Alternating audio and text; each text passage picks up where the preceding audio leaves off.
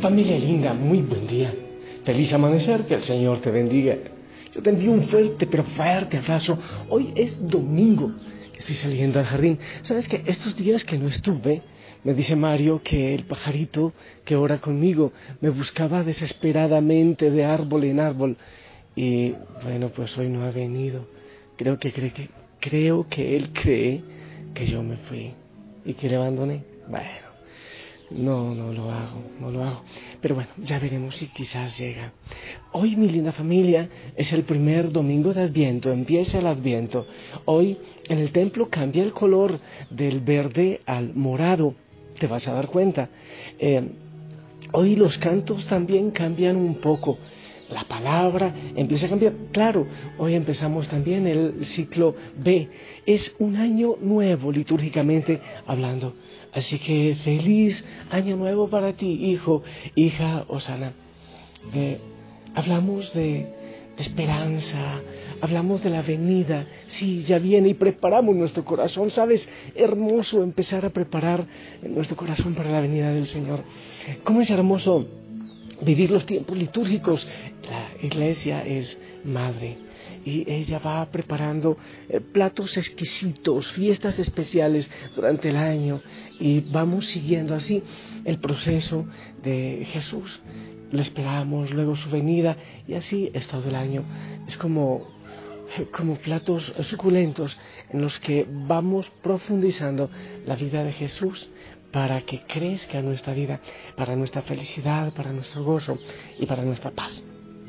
Así familia que prepárate, hoy no puedes faltar. Ah, en muchas casas eh, de ustedes yo sé que también tienen la corona de Adviento. Es lindo. Entonces hoy hay que, con una oración, hay que encender la primera velita de las cuatro que son. Entonces hoy se enciende la primera velita de Adviento y qué bueno empezar a unir la familia en torno a la corona de Adviento. Que venga el Espíritu Santo y que vivamos este tiempo de Adviento de una manera muy, muy especial. Quiero compartirte la palabra del Señor para este día. Ah, pero quiero anunciarte una cosa. Hoy este mensaje va a estar aburrido. Sí, te lo anuncio. Va a estar aburrido, así que libremente si deseas eh, cortar puedes hacerlo porque va a estar muy, muy aburrido. Bueno, vamos a ver. El Señor puede ponerle gozo a, lo aburrido del cura, ¿verdad? La palabra del Señor del Evangelio según San Marcos, capítulo 13, del 33 al 37. Dice así, en aquel tiempo dijo Jesús a sus discípulos, miren, vigilen, pues no saben cuándo es el momento es igual que un hombre que se fue de viaje y dejó su casa y dio a cada uno de sus criados su tarea, encargando el pastoreo eh, al portero que velara, perdón. Velen entonces, pues no saben cuándo vendrá el dueño de la casa, si al atardecer o a medianoche, o al canto del gallo o al amanecer. No sea que venga inesperadamente y les encuentre dormidos. Lo que les digo a ustedes lo digo a todos. Velen. Palabra del Señor. Bueno familia, vamos a empezar. Dice la palabra del Señor que un señor se fue de viaje y dejó su casa. Un señor se fue de viaje y dejó su casa. Pero antes de irse confió a cada uno de sus empleados su tarea. Al despedirse solo les insistió una cosa, vigilen, pues no saben cuándo vendrá el dueño de la casa. Que cuando vengan no estén dormidos. Este relato del Señor sugiere que los seguidores de Jesús, que tú, que yo, formamos una familia, la familia de la iglesia. Esa familia es la casa de Jesús y en ella los servidores seremos todos y no habrá señores, no habrá esclavos, no habrá, reyes, reyes, príncipes, sino que seremos todos una familia responsable de cuidar la casa que Él nos deja. Empecemos por ahí. Tú y yo somos responsables de cuidar la casa del Señor. En la iglesia, los bautizados, cada uno, somos responsables de cuidar la casa del Señor. Termina el Evangelio diciendo, lo que yo les digo a ustedes, se lo digo a todos. ¿Qué quiere decir? No solo a los que estaban escuchando, sino a todos, a ti y a mí. Eres responsable de cuidar la casa de Dios. Pero bueno, los años van pasando después de que el Señor dijo eso. ¿Qué es lo que Él dice? Estén despiertos, estén pilas, no se duerman.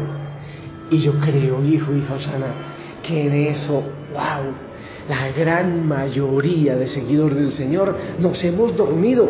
Se nos ha olvidado eso de velen, de de estar despiertos. No se cansen, hay que seguir trabajando, hay que seguir actuando. Hay muchos pobres, hay mucha hambre, hay mucha soledad en el mundo. Yo creo que uno de los rasgos principales de la masa de cristianos hoy día es estar dormidos. Con tristeza, yo creo que debemos aceptar eso. Estamos dormidos. Ahora somos cristianos la gran mayoría, sencillamente por tradición, porque me bautizaron. Eh, yo soy cristiano pero no fanático, yo no voy a la iglesia, yo creo en Dios y ya, y poco a poco se va como diluyendo eso de estén despiertos, de no se duerman. Han pasado 20 siglos desde que el Señor dijo eso, que estemos despiertos. ¿Y qué ha sido de esta orden de Jesús? Yo te voy a hacer varias preguntas y tú te vas respondiendo. A ver, ¿qué ha sido de esa orden de Jesús? ¿Cómo vivimos los cristianos de hoy? ¿Cómo vives tú? Si sigues despierto, seguimos despiertos. Quizás ahora ya no somos una familia, sino que somos, no sé, unos que trabajan, que tienen la autoridad y otros que sencillamente obedecen y sirven. ¿Se mantiene viva nuestra fe o se ha ido apagando quizás en la indiferencia, en la mediocridad? ¿No vemos que la iglesia necesita un corazón nuevo? ¿No crees tú que se han quilosado en muchos lugares del mundo? Ya es como mortecina, ya eh, huele a, a óxido, a veces a incienso, pero casi siempre a óxido. Pero iglesia eres tú, también tú tienes que despertar. No sentimos la necesidad de sacudirnos de la apatía, del cansancio. No vamos a despertar lo mejor que hay en la iglesia. Es el Señor mismo que está en medio de nosotros. ¿No crees que debemos reavivar esa fe humilde y limpia de tantos creyentes sencillos de las calles, de los campos? No hemos de recuperar el rostro vivo de Jesús que atrae, que llama, que interpela, que despierta, que alegra, que lleva al llanto y a la risa. ¿Cómo crees tú que podemos seguir hablando, escribiendo y discutiendo tanto de Cristo, libros, libros, moral y una cantidad de cosas, sin que su persona nos enamore, nos transforme cada día? El secreto es enamorarse de Él más allá de toda la teología, de toda la moral, es enamorarse del Señor. No nos damos cuenta de que una iglesia dormida, a la que Jesucristo no sacude ni toca el corazón, es una iglesia que no tiene futuro, que se va apagando, envejeciendo poco a poco por falta de vida y nosotros también somos responsables. No sentimos la necesidad de despertar, de intensificar nuestra relación con Él de orar, de anunciarle, en sí de enamorarnos. Otra pregunta, ¿quién como Él puede despertar nuestra, nuestro seguimiento, nuestro discipulado de esa inmovilidad, de esa inercia, del peso de, del pasado, de la falta de creatividad? Cuando no hay creatividad, cuando no sentimos el Espíritu Santo fluyendo, pues nos agarramos, nos ponemos las barreras que tantas veces tenemos y, empezamos a cuidar muchas cosas que son valiosas, fundamentales, históricas, pero que necesitan el viento suave y nuevo del Espíritu Santo, que nos contagia la alegría de Cristo en la iglesia. ¿Crees tú que estamos viviendo una liturgia alegre, gozosa? ¿Quién nos dará la fuerza creadora del Señor, del Espíritu Santo? Él nos dijo, vigilen, no se duerman, vigilen. Y pienso que precisamente el dormirnos es lo que ha ocurrido y es lo que nos ha llevado a esta situación. Ah, las fuentes cristianas han conservado esa llamada de Jesús para momentos difíciles. Despierten, vivan, estén vigilantes. ¿Qué significa eso para ti? Despertar de una vida que pasa en el egoísmo, despertar de tanta palabrería que nos rodea por todas partes. ¿No crees tú que la iglesia debería ser lugar de esperanza, espacio de esperanza, de gozo, de paz, de amor? Hay muchos que dicen estamos viviendo un inmenso cementerio de esperanza. La historia de estos últimos años se ha encargado de desmitificar el mito del progreso, eh, lo que nos prometía la tecnología, eh, tantas cosas eh, en el mundo, tantas cosas que se producen, no ha sido verdad. No nos han dado la esperanza. Los acontecimientos sí se van atropellando unos y a otros, pero ya no hay alegría, ya no hay esperanza. Los filósofos nos dicen que hemos de aprender a vivir en la condición de quien no se dirige a ninguna parte. Imagínate tú, cuando no se espera apenas nada del futuro, lo mejor es vivir al día y disfrutar lo máximo del momento presente. Esta es la hora entonces del hedonismo, del pragmatismo, Estamos instalados en sistemas ciegos que lo que busca es asegurar el gozo del momento. ¿Pero por qué? Porque hemos olvidado la esperanza, porque hemos olvidado aquel que nos da la esperanza. Porque claro, los gobiernos, como en Bolivia, por ejemplo, no sé qué ha pasado ahora, pero claro, vamos a aprobar el aborto y, y tantas cosas en el mundo. ¿Y dónde hemos dejado eso de estar despiertos? ¿A quién le hemos dejado la tarea de cuidar la casa de Dios y de estar despiertos? La esperanza está en pequeños grupos que van volviendo al Señor, que se dan cuenta que hay que despertar la esperanza, que hay muchas cosas por hacer, mejor dicho, está todo por hacer, que Cristo no ha muerto, que tenemos que esperar lo que eso es adviento, saber que ella viene y que tú y yo somos responsables de que el Señor sea conocido y amado. Ya no hay que vivir un cristianismo dormido. Sencillamente cumplo, cumplimiento. Yo cumplo y miento. A Cristo hay que seguirlo, hay que vivirlo, hay que enamorarse de Él. Ya no cristianos de masa, ya no cristianos de masa, sino gente convencida, que está despierta, porque en cada momento el Señor viene con regalos maravillosos para ti, para tu familia, para mí. Hay una, en la primera lectura, dice la palabra, tu Señor eres nuestro Padre y nuestro Redentor. Ese es tu nombre desde siempre. ¿Por qué, Señor, nos has permitido alejarnos de tus mandamientos y dejas endurecer nuestro corazón hasta el punto de no respetarte? Y entonces le decimos, Señor, ¿por qué te alejas? No, Tú y yo nos alejamos. El mundo se ha ido alejando del Señor poco a poco y lo estamos haciendo a un lado. Despierta, despierta, despertemos. El Señor sigue presente. ¿Qué es lo que tenemos que decirle? Señor, yo te necesito. Señor, tú eres mi esperanza. Necesitamos de ti. Díselo conmigo. En nombre de todo el mundo de todos los dormidos, de los somnolentos. Díselo tú, Señor, yo necesito, por eso vengo a ti y confieso que tú eres quien me da la esperanza. Grítaselo en nombre del mundo. Vengo a ti a confesar, solo tú das paz.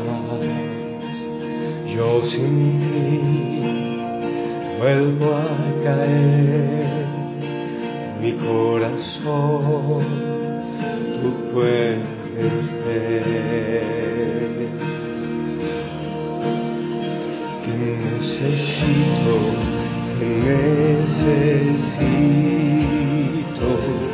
Señor, para estar vivo, mi Salvador, Jesús, mi Dios, yo te necesito.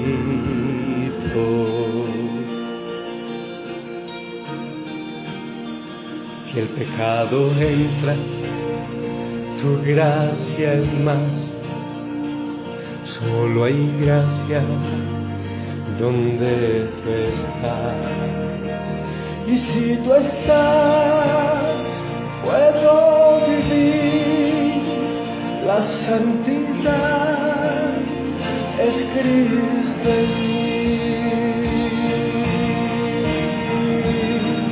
Te necesito, te necesito,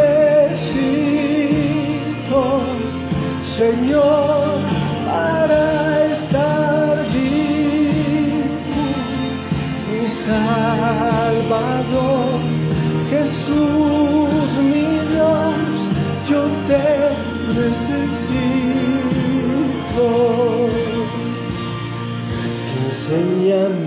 ir hasta ti cuando no me pueda sostener. Si la tentación llega hasta mí, Jesús no me dejes caer.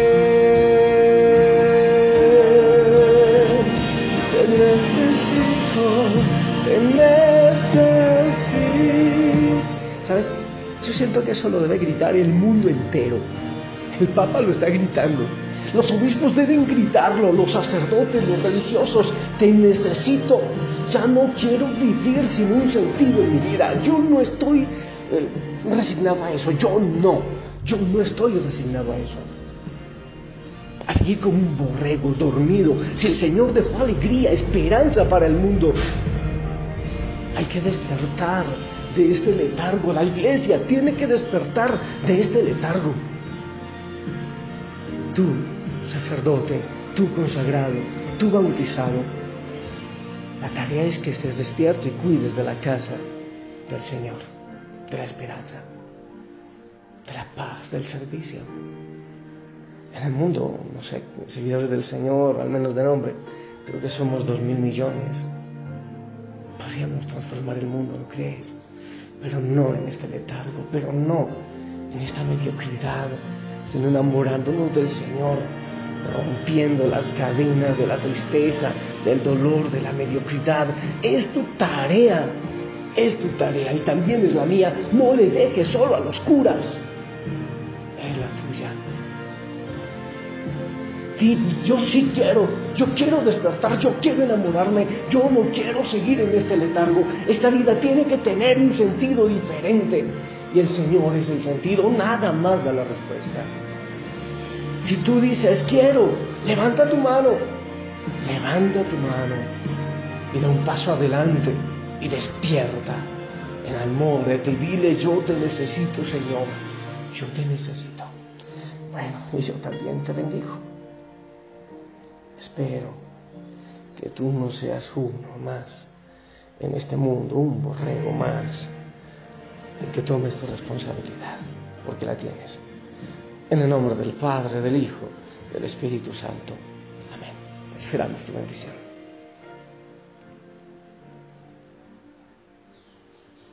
Amén. Amén. Sonríe, anda, anda a la Eucaristía. Un abrazo a sacerdote, saludos de, la, saludos de parte de la familia Osana. Despierta, despierta, despierta. Te amo en el amor del Señor. Si Él permite, nos escuchamos en la noche. Hasta pronto, chao, chao.